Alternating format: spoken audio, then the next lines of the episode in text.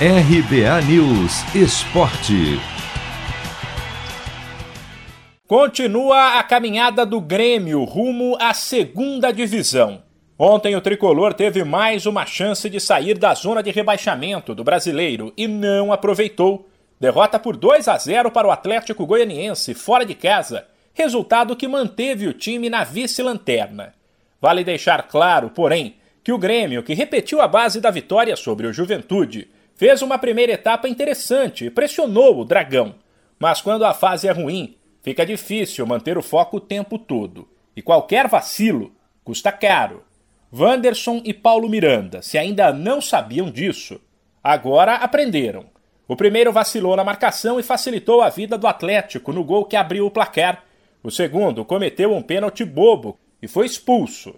O técnico Wagner Mancini falou sobre o jogo e disse que o momento é de pelo menos tentar colocar a cabeça no lugar. Tudo aquilo que nós havíamos pedido no vestiário foi feito.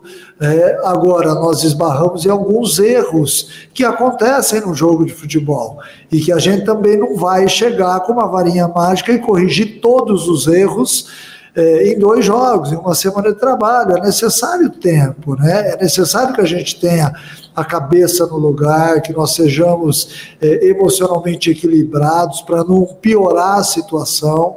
Este é um momento onde todos nós que estamos aqui à margem do campo, a gente tem tentado passar um pouco de tranquilidade aos atletas, porque eles também estão ansiosos, eles também são seres humanos que querem acertar. Mancini ainda disse enxergar algum tipo de evolução e afirmou que o time sentiu a derrota, o que é um primeiro passo para buscar uma reação. A postura foi diferente hoje.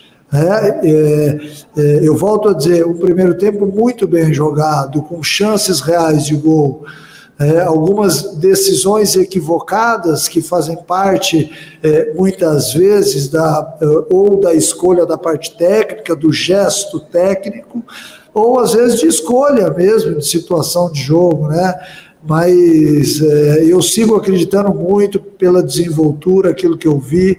É, vi um elenco que sentiu a derrota, que está lá dentro do vestiário inconformado, e isso é importante nesse momento, também passar para todo mundo que está aí do lado de fora. O problema é que o próximo compromisso será um jogo duro, no domingo, contra o embalado Palmeiras, vice-líder do Campeonato Brasileiro.